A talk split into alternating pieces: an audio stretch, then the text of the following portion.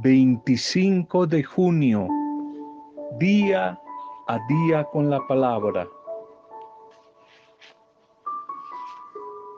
Vitaminas espirituales que nos iluminan el camino diario y nos fortalecen, nos nutren en busca de ese deseo de ser felices, de ser mejores personas. Si quieres ser sabio, aprende a interrogar razonablemente, aprende a escuchar con atención, aprende a responder serenamente, pero también aprende a callar cuando no tengas nada que decir.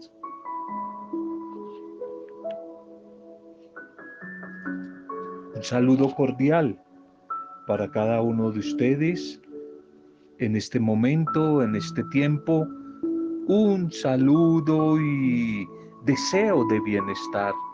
Oración por cada uno de ustedes, deseando que la bendición de nuestro buen Dios les esté acompañando en sus vidas personales, mujeres y hombres, en sus familias, las diferentes comunidades, grupos, pastorales, parejas, empresas, situaciones y realidades que estén viviendo por este momento y donde allí la buena noticia de la palabra de Dios les quiere visitar y les quiere acompañar. Un recuerdo, un saludo cordial, cariñoso para cada una de sus vidas, nuestra intercesión por las diferentes necesidades de cada uno de ustedes. Nos la hacen saber muchos. Seguimos intercediendo unos por otros en medio de estos días que no son nada, nada fáciles, nos cubrimos, nos guardamos más que la espalda, la vida, el corazón, orando unos por otros desde la distancia, personas que están muy distantes en otros países, en otras ciudades, estamos físicamente distantes, pero en el Espíritu del Señor, en su amor, nos hacemos cercanía a través de este medio, a través de la intercesión. Oramos unos por otros y hoy oramos dando gracias por los que están de cumpleaños o celebrando algún aniversario. Oramos, nos unimos a las familias y a los amigos para dar gracias por sus vidas y pedir el toque de amor, la bendición, la bendición de nuestro buen Dios. Primer mensaje para este día, entre tus rodillas y el suelo, entre tus rodillas y el suelo. Salmo 25, 14, 15. La amistad, la comunión íntima con el Señor es con los que le temen y a ellos Él hará conocer su pacto. Mis ojos siempre se dirigen hacia el Señor porque Él es el que saca mis pies de la red del enemigo entre tus rodillas y el suelo. Lamentablemente, somos siempre a veces tan renuentes a dirigir nuestra mirada a Dios cuando estamos en medio de la tormenta, en medio de la dificultad, en medio de la prueba, en medio de tiempos difíciles. A veces somos muy renuentes, tercos, rebeldes, duros de corazón. Dejamos como último recurso por si las moscas, como diría alguien, como último recurso, la oración, buscar a Dios, cuando debería ser lo primero que deberíamos de hacer en medio del problema, en medio de la crisis. Es un tanto incongruente, pues la mayoría de las veces son justamente esos problemas, esas dificultades, los que suenan como una campana de parte de Dios para invitarnos a que lo recordemos, a que volvemos a Él, a que no lo olvidemos. Cada vez que hay una dificultad, como que la voz de Dios nos, que, nos está diciendo, me están dejando fuera de su vida, me están dejando fuera de sus proyectos, me están dejando fuera de la sociedad, fuera de sus familias, me están sacando fuera, fuera. Y esa es una alerta. Cada problema, cada dificultad para una mujer, un hombre creyente, es como una alerta, una alarma de que necesitamos volver a Dios. Entonces cuando ya no tenemos más que hacer, de último a veces, increpamos al Señor. Maestro, no duermas. ¿Recuerdas el Evangelio del domingo, la tempestad en la barca? ¿Por qué duermes? ¿No te importa el problema que estamos atravesando? ¿No ves que estamos a punto de ahogarnos, de perecer? Y Él de nuevo nos tiene que decir con su tierna voz, mujeres, hombres de poca fe, ¿por qué siguen dudando? ¿Por qué dudan? ¿Por qué dudaron en despertarme antes? ¿Por qué dudan en pensar que ustedes todo lo tenían controlado? ¿Por qué siguen dudando en estos tiempos difíciles? ¿Creían que solos podían? ¿Podían que sin mí iban a salir adelante? Yo sé que es muy difícil en el tiempo de prueba, en el momento del problema. Yo sé que no es fácil concentrarse en Dios cuando a veces esas olas de dificultades superan los cuatro metros de altura, cuando la embarcación, la barca de nuestra vida, de nuestra familia, sube y baja con la fuerte marea hasta dejar a veces nuestro estómago vacío. Cuando el horizonte es negro, cuando las dificultades crecen y tus ojos no pueden ver por la tormenta, cuando aparecen las lágrimas, yo sé que no es fácil clamar a Dios. Cuando no ves la solución por ninguna parte, pero permíteme decirte algo, que la misma distancia, la misma distancia que hay entre tus problemas y la solución, y la que hay entre tus rodillas y el suelo Distancia entre tus problemas y la solución es la misma entre tus rodillas y el suelo. Ora, amiga, amigo que me escuchas, cuando aumenten las crisis. Ora. Y ahí empiezas a acercarte a la solución. Ora. El Señor sabe, Él siente, Él suple, Él escucha. Nunca duerme. Una de las lecciones más importantes en la vida él ha de aprender a mirar a Dios antes que a mis propios problemas. Mirar a Dios antes que a los problemas. Algunos se la pasan diciéndole a Dios a toda hora que tienen grandes problemas, cuando deberían más bien decirle a sus problemas que tienen un gran Dios.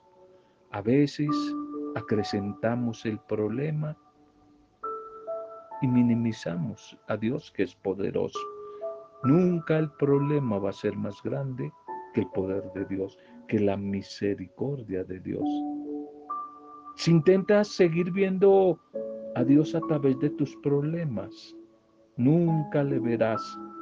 Pero si logras ver más bien tus problemas a través de tu gran Dios, de tu maravilloso Dios, del Dios misericordioso, compasivo, solidario y generoso, entonces te vas a asombrar te vas a asombrar al ver que esos problemas no parecen mucho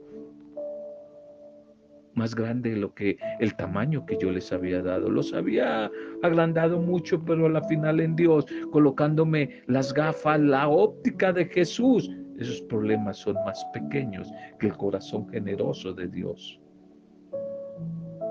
No lo puedes ignorar el problema, no puedes tampoco hacer negación del problema. No te quiero decir eso.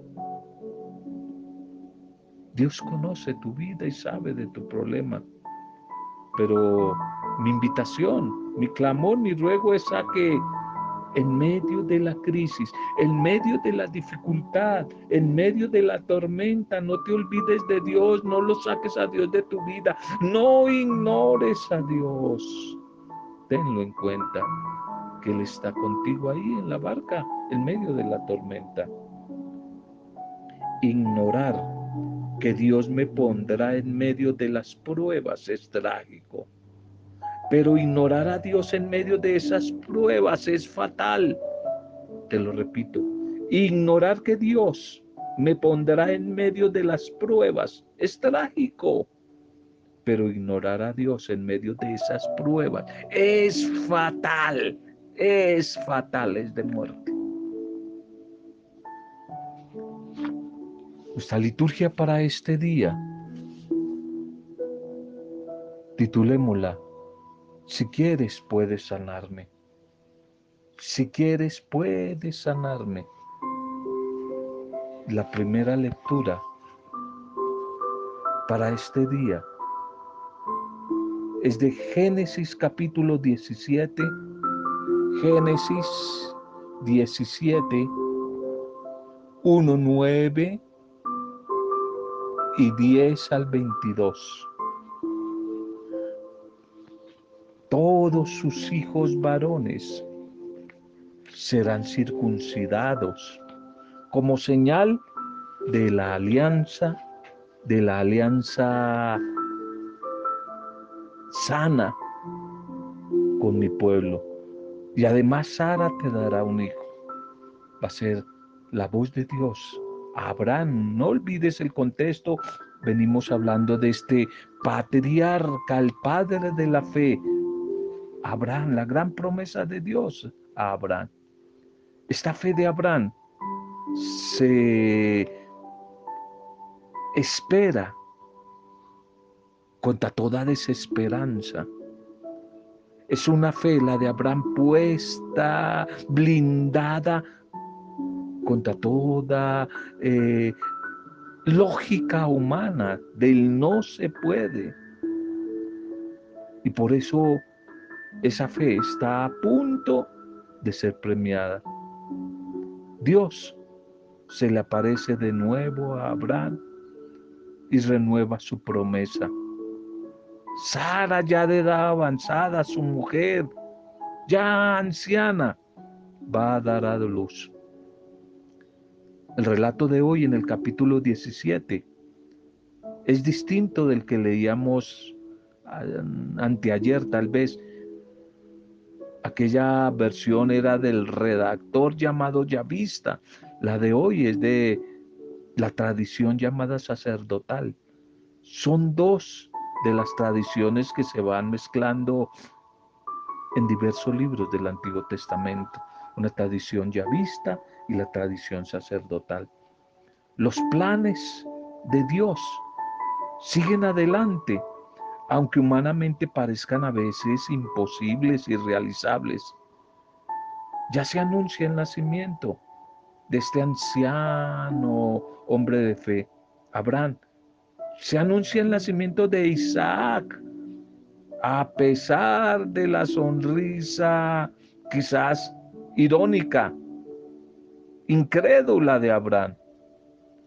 Dios también se preocupa de Ismael al que asegura una gran descendencia, los ismaelitas, los árabes, los musulmanes. El pacto de Dios con Abraham toma riesgos concretos. Camina en mi presencia con lealtad, le dice el Señor a Abraham. Camina en mi camino con lealtad. Y también aparece lo que después será el signo externo de la pertenencia a este pueblo, el pueblo del Señor. Nosotros pertenecemos también a la familia, a la iglesia, al nuevo pueblo de la alianza, la que Jesús el Señor selló entre Dios y la humanidad allí en la cruz, a través de su sangre. Y somos descendientes de Abraham en el sentido de la fe. Los signos de nuestra pertenencia a esa comunidad son más espirituales, aunque tengan también a veces un carácter visible, eh, eclesial, comunitario. El bautismo, la celebración de la Eucaristía, la comunión con la iglesia, signos de ese pacto, de esa alianza, la misma que Abraham hizo en la antigüedad con el Señor. De tal manera que debemos aprender de Abraham su lucha, su certeza en la fe en Dios. Él sabe oír su voz y sabe seguir sus caminos. A pesar de que no vea de inmediato, a veces no entienda las realidades que se le prometen a Abraham. No son fáciles tampoco para nosotros asimilarla de una. Nosotros que vivimos después de Cristo, tenemos mucho más motivos para creer en Dios y en su proyecto de un cielo nuevo, de una sociedad nueva, de una tierra nueva y esperar contra toda esperanza, más bien desesperanza en un futuro mejor, en medio de estos días y tiempos difíciles que estamos viviendo la humanidad entera y, ahí la iglesia, la comunidad no, no se puede quedar por fuera, también está viviendo su propia crisis. Dios el Padre sigue adelante con su proyecto, con sus planes, que son sorprendentes. No lo podemos a Él controlar. No podemos predecir su actuación, su sorpresa en medio de, de su pueblo. Cuando todo parece perdido, Dios de pronto sorprende y suscita personas y movimientos y realidades que hacen avanzar sus proyectos de salvación y de liberación. No se estanca Dios con su proyecto. La fe en la fuerza de Dios hará que sus promesas prosperen, prosperen a través de esas promesas nuestros proyectos también, nuestros planes. No la alianza con fuerza y méritos simplemente humanos, intelectuales, que sin Dios parecería que como que marchan bien, pero al final van a conducir al fracaso. Van a conducir al fracaso. El salmo para hoy, el salmo para hoy es el salmo 127. El orante nos va a decir, esta es la bendición del hombre que teme al Señor la bendición del hombre, de la mujer que teme al Señor. Por eso este orante nos quiere invitar a aumentar nuestra confianza en ese, el Dios de la promesa, el Dios de la vida, a seguir sus caminos, a descubrir su bendición, la bendición que viene sobre la mujer, sobre el hombre que teme al Señor. Que el Señor te bendiga desde Sion todos los días de su vida.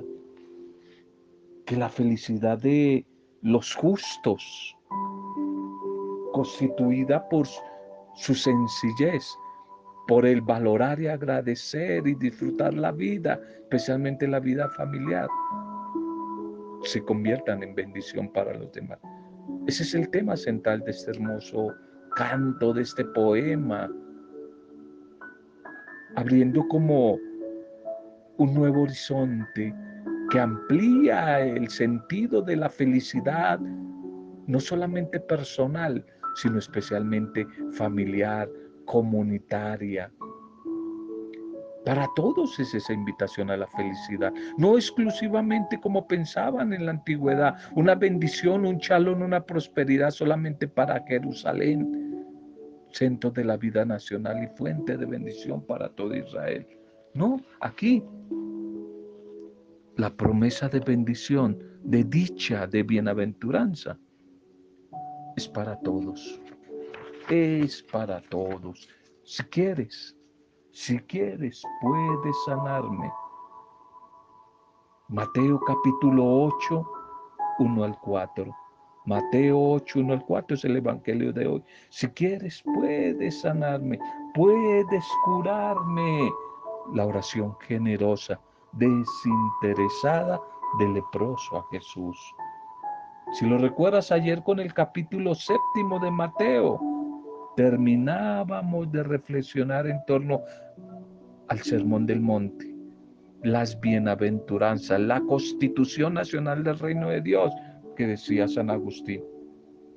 A partir de hoy ya comenzamos el capítulo 8, otra temática, pero siempre en clave de los valores del reino anunciados en las bienaventuranzas. Y hoy iniciamos una serie de signos. Juan habla de signos, Mateo y Marcos hablan de milagros, milagros de Jesús como el de hoy. Exactamente van a ser 10 milagros, 10 milagros con los cuales Jesús va a corroborar su doctrina y que Él es el Mesías. Y con esos signos va a mostrar la cercanía del reino de Dios, como Él ya lo había dicho en el Sermón del Monte. Él mismo, eh, a las palabras que le deben de seguir, a las palabras que él anuncia, él dice que tienen que estar acompañadas de hechos, palabra y hechos, palabra y signos. A las apariencias del árbol, los buenos frutos. No solamente el árbol que se ve bonito, sino acompañado de frutos, nos decía. Las obras que Jesús hace, curando enfermos y resucitando muertos, van a ser la prueba de que en verdad Él es el Hijo de Dios, que Él es el Mesías esperado. Si no creen a mis palabras, entonces, hombre, no sean tan tercos, crean al menos a mis obras, a lo que ustedes están viendo, a estos signos. Y esta vez, cura a un leproso. La oración de este leproso, buen hombre, tan sencilla, se parece a la de nosotros, tan sencilla, tan breve, tan confiada. Simplemente, Señor, si quieres, puede limpiarme. Si quieres, puede limpiarme. Si quieres, puedes curarme y punto, no más. Y Jesús la hace inmediatamente eficaz. Lo toca Nadie podía ni se atrevía a tocar a estos enfermos y los sana por completo. La fuerza salvadora de Dios está en acción a través de Jesús, a través de Jesús el Mesías. No olvides que la lepra era una enfermedad terrible que excluía inmediatamente al enfermo de la comunidad de fe, de la iglesia, de la sociedad y lo más duro de su familia, de su familia. Se tenía el gran temor como hoy con este COVID de ser contagiados. El enfermo era sometido al aislamiento total y tenía que ir por todas partes anunciando su enfermedad y gritando a pecho, a todo pulmón, impuro, impuro, impuro, para que nadie se le acercara.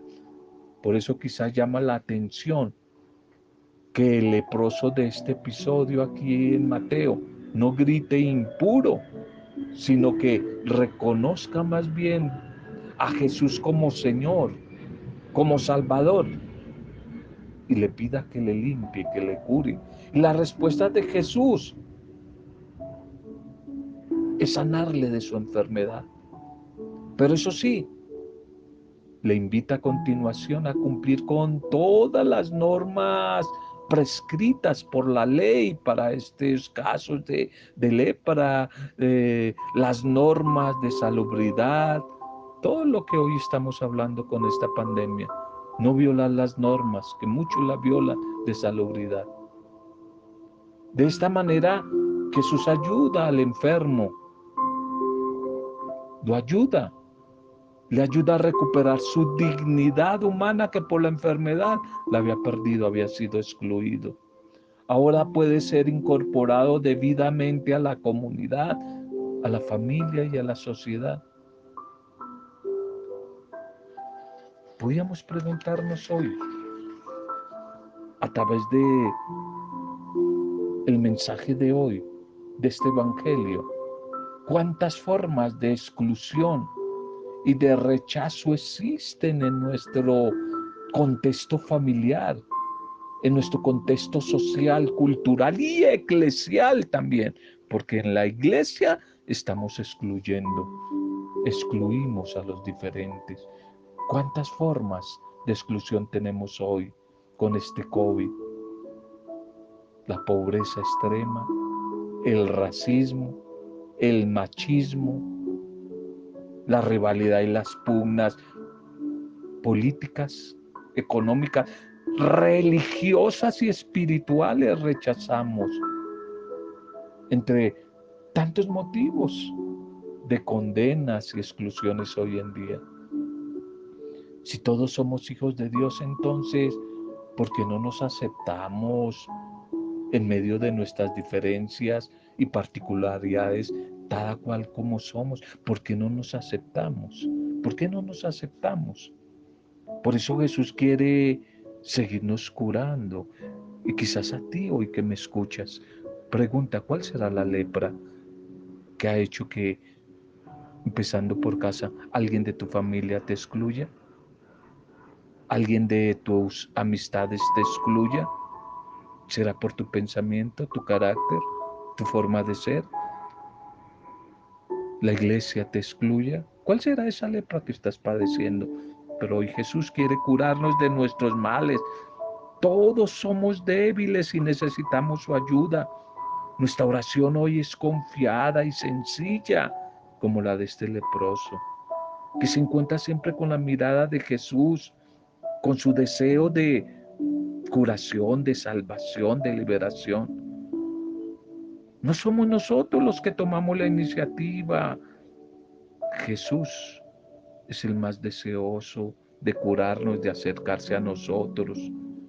Jesús hoy nos quiere tocar con su mano, como tocó al leproso, nos quiere tocar con su amor misericordioso a través de la comunidad, de la oración, de la Eucaristía, de los sacramentos, a través de los animadores de la comunidad, los pastores de las comunidades, no solamente los jerarcas, sino todos, todos ahí nos quiere utilizar, nos quiere utilizar para transmitir su amor misericordioso, su amor sanador, su amor bondadoso. Por eso hoy pidámosle, pidámosle de todo corazón a Él que nos sane de nuestras enfermedades y de nuestras lepras sociales, lepras de marginación y exclusión hacia los demás. Pidámosle que nos sane, que nos regale a través de su espíritu la capacidad de aceptar y de reconocer en la otra y en el otro, en el que piensa diferente, en el que tiene una opción espiritual, política, deportiva, diferente a mí, que podamos reconocer y descubrir al otro, que también es un hijo, una hija de Dios y que merece respeto y dignidad. Padre, gracias. Gracias por tu palabra. Gracias por el mensaje de este día, Señor. Gracias por el mensaje, por tu bendita palabra de hoy. Tu bendita palabra que de nuevo nos recordaban en la primera enseñanza. La barca la vida que, que atraviesa por tormentas como el Evangelio del domingo. Y allí tú estás. Allí tú estás, Señor. Estás tan cerca desde la distancia de una sencilla y humilde oración como la que hace el leproso del Evangelio. A través de la oración. En la oración comienza la solución a la dificultad. Gracias Señor por invitarnos hoy a abrirnos camino siguiendo tus pasos. A pesar de que no siempre hemos correspondido a lo que tú deseas, hoy queremos, Señor, buen Dios, acercarnos a ti, reconociéndote como nuestro Señor, como nuestro Salvador, como nuestro Redentor.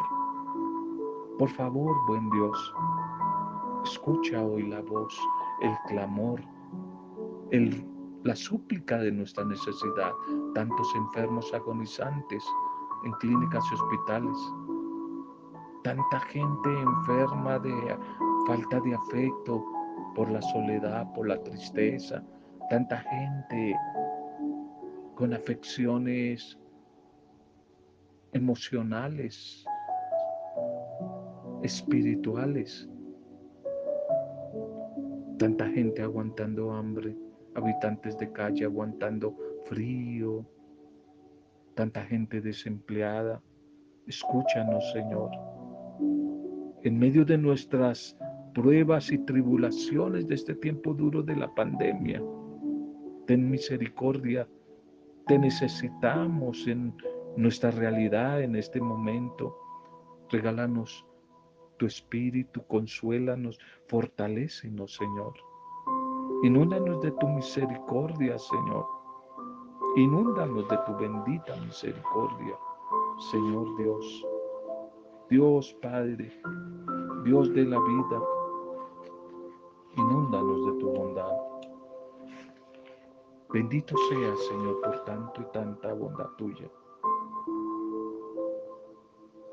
Perdónanos por todas esas formas de exclusión y de rechazo que hemos tenido para con los otros, especialmente los que son diferentes a nosotros, los que no piensan como nosotros. Perdónanos. Te pedimos, Padre, que nos sanes de esas enfermedades, de esas lepras sociales, de marginación y exclusión hacia los demás. Regálanos a través de tu Espíritu, porque solas y solos no podemos, no depende de nosotros. Es por gracia tuya, la gracia de tu Espíritu. A través de él, regálanos la capacidad de aceptar y reconocer en la otra y en el otro, en los que son diferentes a mí, a tus hijos, hijos que tú también amas y que merecen respeto y dignidad. Bendice nuestro país, Bendice a nuestros gobernantes, bendice al personal de la salud, bendice a los empresarios, prospérales para que generen trabajo, bendice en esperanza a los desempleados, bendice nuestras familias, nuestras comunidades y grupos, nuestras parroquias, iglesias. Bendice a todos los que hoy están cumpliendo años o celebrando algún tipo de aniversario. Y al que, no sé, de un momento a otro, por casualidad tal vez le llega este audio o cualquier mensaje del Señor por otro medio. Bendícele, Señor. Bendícele, bendícele. Gracias, bendito seas. Todo desde la intercesión de tu Santo Espíritu para gloria y alabanza, adoración tuya, Padre en el poderoso y soberano nombre de Jesucristo el Señor, con acción de gracias y alabanzas, en compañía de María, nuestra Madre, hemos compartido el mensaje de hoy. Amén. Roberto Samudio de Día a Día con la Palabra.